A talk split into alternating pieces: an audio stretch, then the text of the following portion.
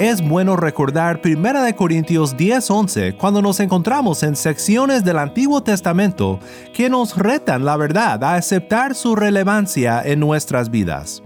Pablo dice, estas cosas le sucedieron como ejemplo y fueron escritas como enseñanza para nosotros, para quienes ha llegado el fin de los siglos.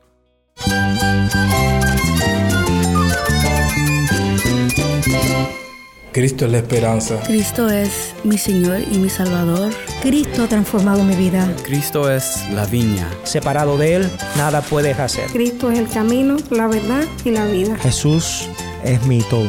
El único descanso, la única paz verdadera es con Jesucristo. Estás escuchando a El Faro de Redención, Cristo desde toda la Biblia para toda Cuba y para todo el mundo.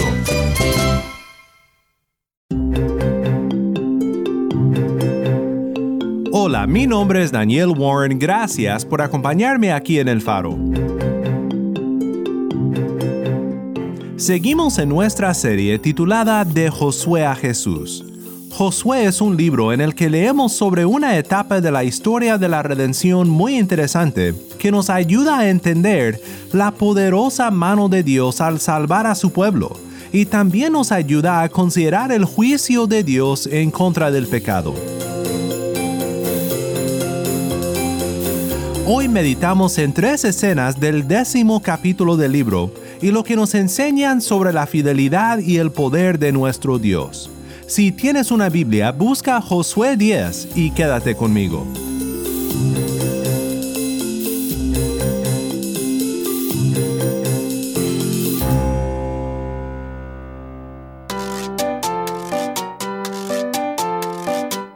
El faro de redención comienza con Fanny Rodríguez de Villa Clara, Cuba. Esto es Agárrate de Cristo.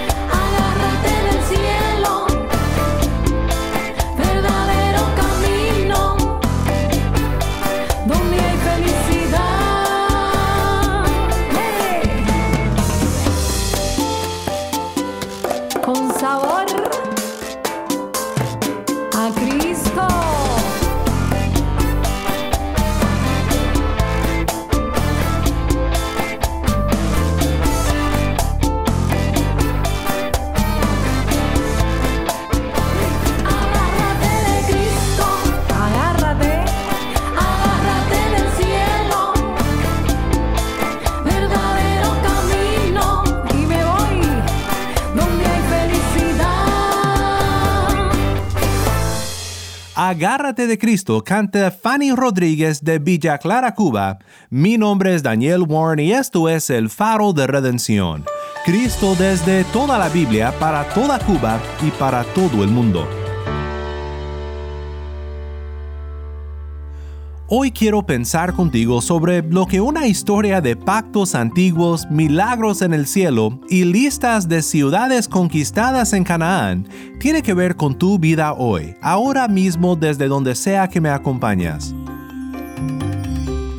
Es bueno recordar 1 Corintios 10:11 cuando nos encontramos en secciones del Antiguo Testamento que nos retan la verdad a aceptar su relevancia en nuestras vidas. Pablo dice, estas cosas le sucedieron como ejemplo y fueron escritas como enseñanza para nosotros, para quienes ha llegado el fin de los siglos. Romanos 15:4 también nos recuerda de la relevancia de historias como esta, porque todo lo que fue escrito en tiempos pasados para nuestra enseñanza se escribió, a fin de que por medio de la paciencia y del consuelo de las escrituras tengamos esperanza.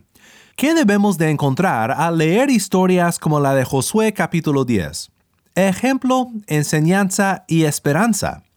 Es mi oración que al estudiar juntos el libro de Josué no perdamos de vista el fin de las escrituras, el cual es conducirnos a nuestra esperanza que está en Cristo, y enseñarnos cómo esta enseñanza debe de ponerse a andar en nuestras vidas en acción, siendo fieles a Cristo en nuestro llamado como aquellos sobre quienes ha llegado el fin de los siglos. Josué 10 cuenta la campaña militar realizada en el sur de Canaán. Quiero considerar contigo tres escenas o secciones en esta historia. Un pacto honrado, un poder asombroso y una victoria segura. Escuchemos juntos ahora la primera escena, esto es Josué 10, 1 al 7. Cuando Donisedec, rey de Jerusalén, se enteró de que Josué había capturado a Ai y que la había destruido por completo, y que los habitantes de Gabaón habían concertado la paz con Israel y estaban dentro de su tierra, tuvo gran temor, porque Gabaón era una gran ciudad, como una de las ciudades reales, y porque era más grande que Ai, y todos sus hombres eran valientes. Por tanto, Adonisedec, rey de Jerusalén, envió mensaje a Oam, rey de Hebrón, a Piriam, rey de Jarmut, a Jafia, rey de Laquis, y a Debir, rey de Glón, diciéndoles, Suban a mí y ayúdenme, y ataquemos a Gabaón, porque ha hecho paz con Josué y con los israelitas. Se reunieron, pues, los cinco reyes de los amorreos, el rey de Jerusalén, el rey de Hebrón, el rey de Jarmut, el rey de Laquis y el rey de Glón. Y subieron ellos con todos sus ejércitos, y acamparon junto a Gabaón y lucharon contra ellas. Entonces los hombres de Gabaón enviaron mensaje a Josué al campamento de Gilgal y le dijeron, no abandone a sus siervos, suba rápidamente a nosotros, sálvenos y ayúdenos, porque todos los reyes de los amorreos que habitan en los montes se han reunido contra nosotros. Josué subió de Gilgal, él y toda la gente de guerra con él, y todos los valientes guerreros. Nuevamente esto fue Josué 10, 1 al 7. Retomamos en esta escena el caso de los Gabaonitas, quienes conocimos en Josué 9 cuando entraron de manera dudosa a un pacto con Israel. Pero aunque hayan entrado en esta alianza por la puerta de atrás, por así decirlo, y no de una manera correcta, el pacto formado con Israel fue honrado y la situación sirvió para la eventual bendición de los Gabaonitas, aunque por el momento fueron maldecidos con una existencia de servidumbre. En esta sección aprendemos un poco más acerca de cómo funcionan los pactos en el mundo antiguo de los israelitas y las naciones a su alrededor. El tipo de pacto en el que entraron Gabaón e Israel se puede llamar un pacto de soberano y de siervo, un pacto muy común en las culturas de aquel día. En este tipo de pacto el siervo se comprometía a un soberano, a un rey, prometiendo servirle, y el rey se comprometía a defender al siervo. El siervo del pacto tenía el derecho de llamar al rey a defenderle en caso de peligro, y esto es lo que sucede aquí con Gabaón. La alianza de reyes formado en Josué 9 venía para destruir a Gabaón, y Gabaón clama a Josué para auxiliarles. Josué es fiel al pacto y como el soberano del pacto, se prepara para defender al siervo. Hay un par de cosas que debemos de aprender de todo esto. Ahora en tu vida actual, en el presente, probablemente no corres el peligro de que una alianza de cinco reyes cananitas venga contra ti para tomar tu vida y destruir tu familia. Pero todo aquel que ha dado su vida a Cristo enfrentará persecución. Cristo lo prometió. Y detrás de la persecución que enfrentamos sabemos que no hay ejércitos de hombres y espadas de fierro, sino huestes espirituales. Nuestra lucha no es con carne ni hueso. En nuestro momento de angustia, el comentarista Matthew Henry nos anima a seguir el ejemplo de Gabaón. Henry dice, Cuando nuestros enemigos espirituales se levantan en contra de nosotros y amenazan aniquilarnos, apliquemos por la fe y la oración a Cristo, nuestro Josué, por fuerza y socorro, como lo hizo Pablo, y recibiremos la misma respuesta de paz. Mi gracia es suficiente para ti. Pues esta es la lección de esta escena para nosotros, y la esperanza que nos da es el ejemplo de Josué y cómo esto tipifica a nuestro Josué, nuestro Jesús. La fidelidad de Josué al pacto prefigura la fidelidad de nuestro Cristo, quien siempre responde a nuestro clamor con gracia, misericordia, protección y paz en nuestro tiempo de angustia. Esta primera escena podemos llamarla la de un pacto honrado. Veamos ahora la siguiente escena, un poder asombroso.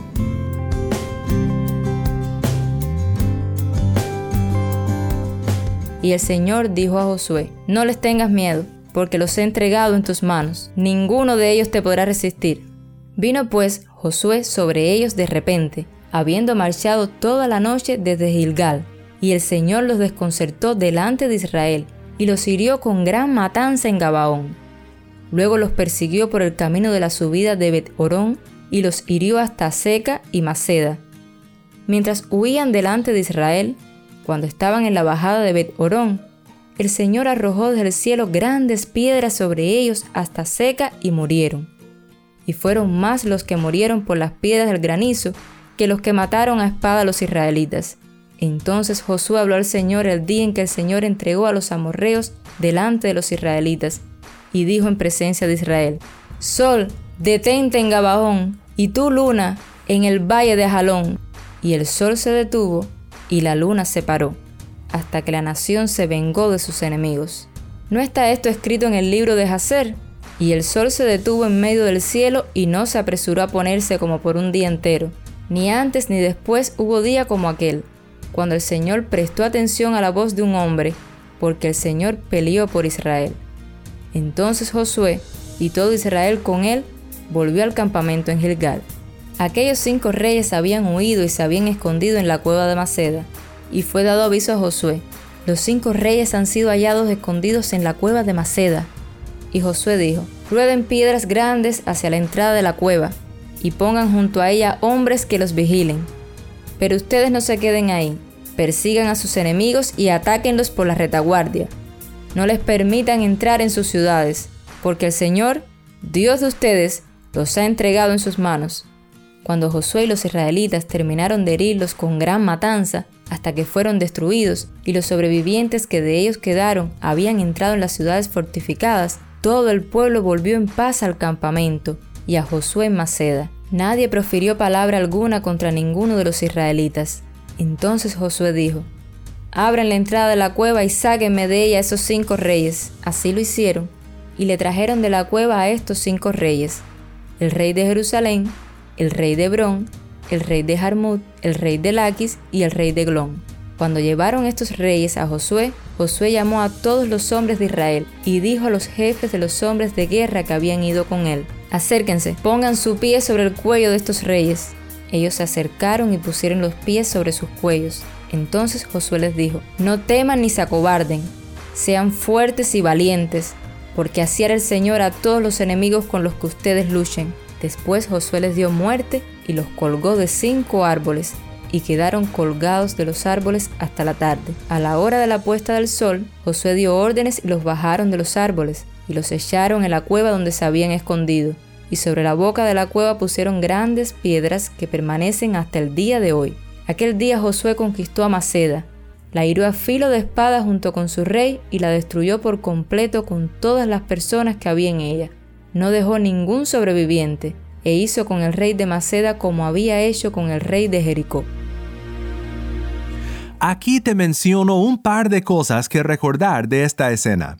Primero, la promesa de Dios a Josué en esta situación específica es una promesa general de la que tú puedes depender también.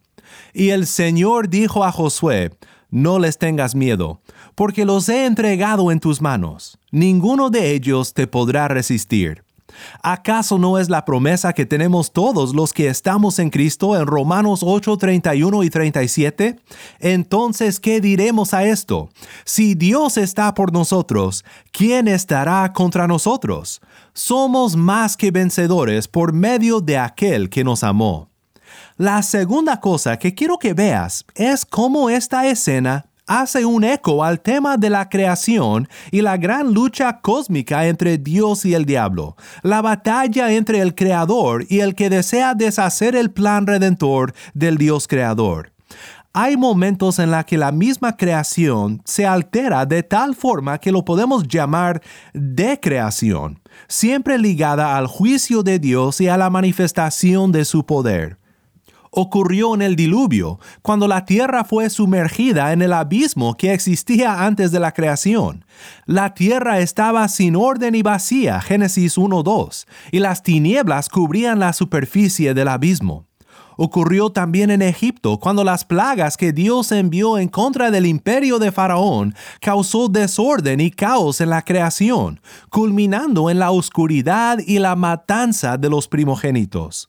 El creador del universo, el que puso al sol y a la luna en su lugar, suspende las leyes del orden natural porque su poder es por sobre toda la creación, y en juicio y poder defiende su nombre.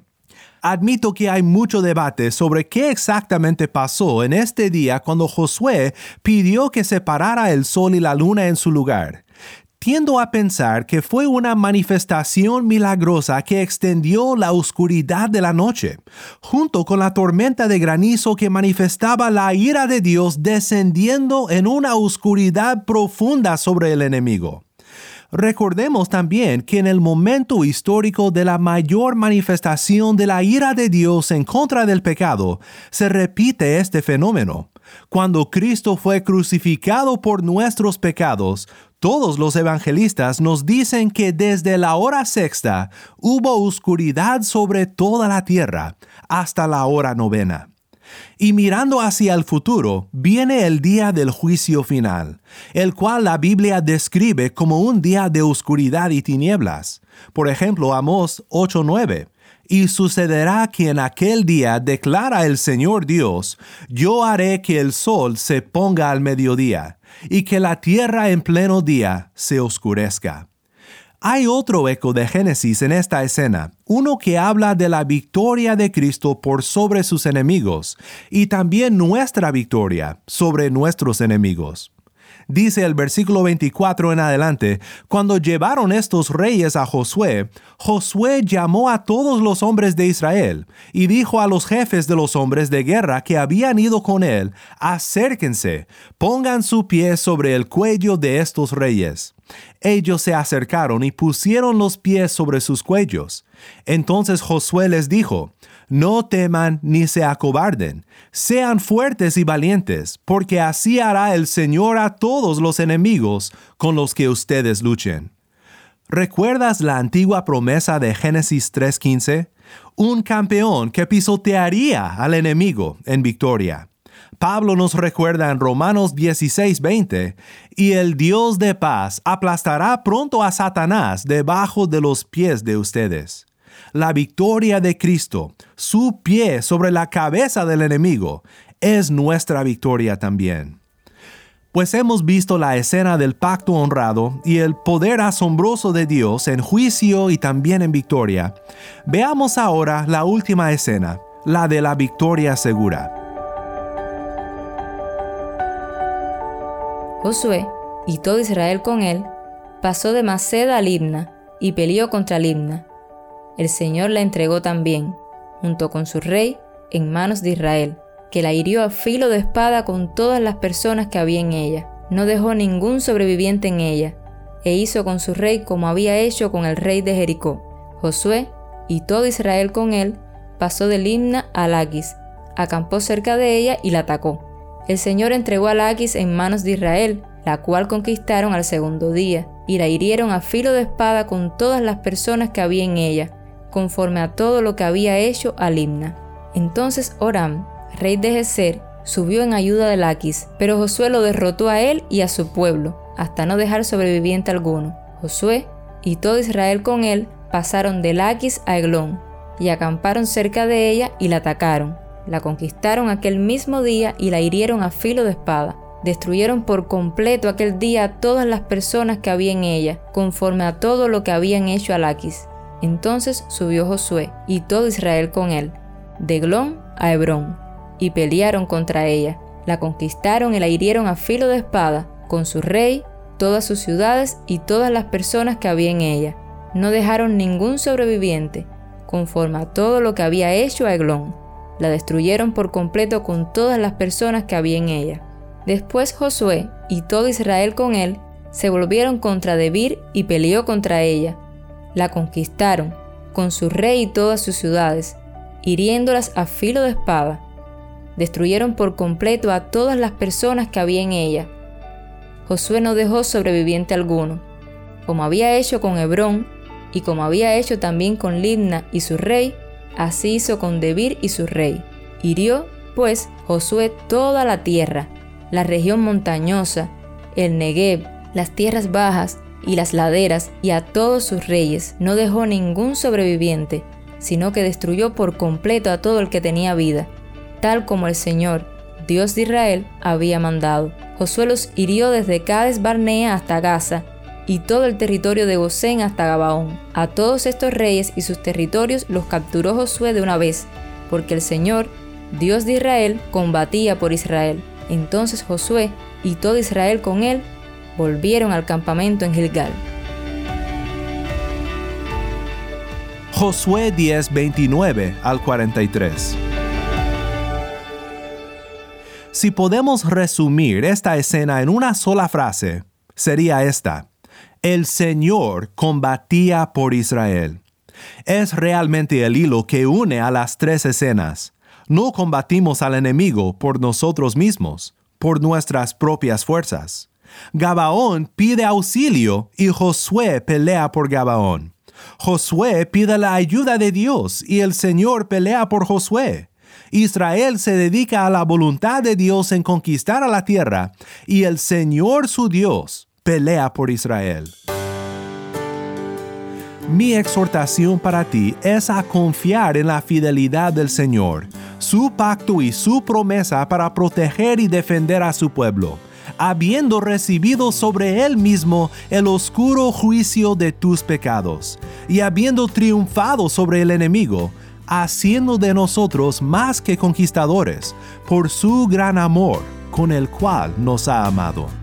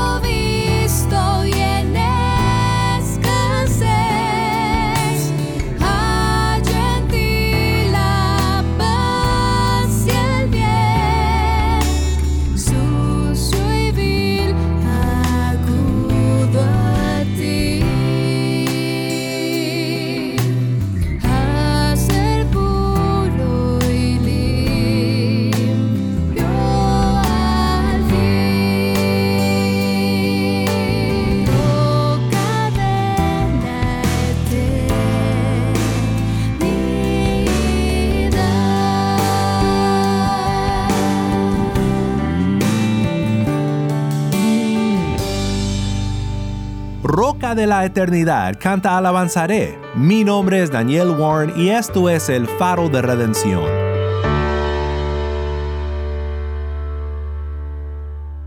Oremos juntos para terminar. Padre Celestial, te amamos y te agradecemos por tu palabra.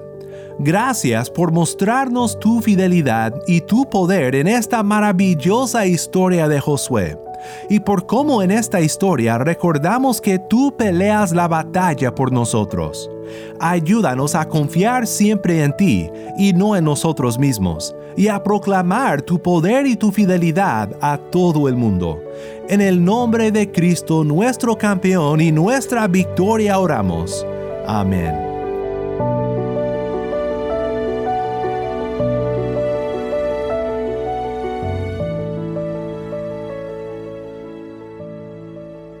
Si estás en sintonía fuera de Cuba y deseas seguir escuchando contenido cubano como este, ora por nosotros y considera unirte con nosotros financieramente para seguir proveyendo este espacio para la voz del pueblo de Dios en Cuba.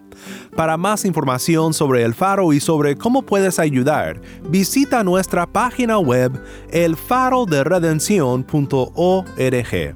Nuevamente nuestra página web elfaroderedención.org. ¿Tienes una historia que contarnos sobre cómo el faro de redención está impactando tu vida? Mándanos un correo electrónico a ministerio arroba elfaroderedención.org. Ministerio arroba elfaroderedención.org. O si te es más fácil, puedes enviarnos un mensaje en WhatsApp nuestro número es 1-786-373-4880. Nuevamente nuestro número de WhatsApp 1-786-373-4880. Y no olvides buscar el perfil del Faro de Redención en Facebook, Instagram y Twitter, donde encontrarás diariamente más recursos para animarte en tu fe. Mi nombre es Daniel Warren. Te invito a que me acompañes mañana en esta serie de Josué a Jesús. La luz de Cristo desde toda la Biblia para toda Cuba y para todo el mundo, aquí en el faro de redención.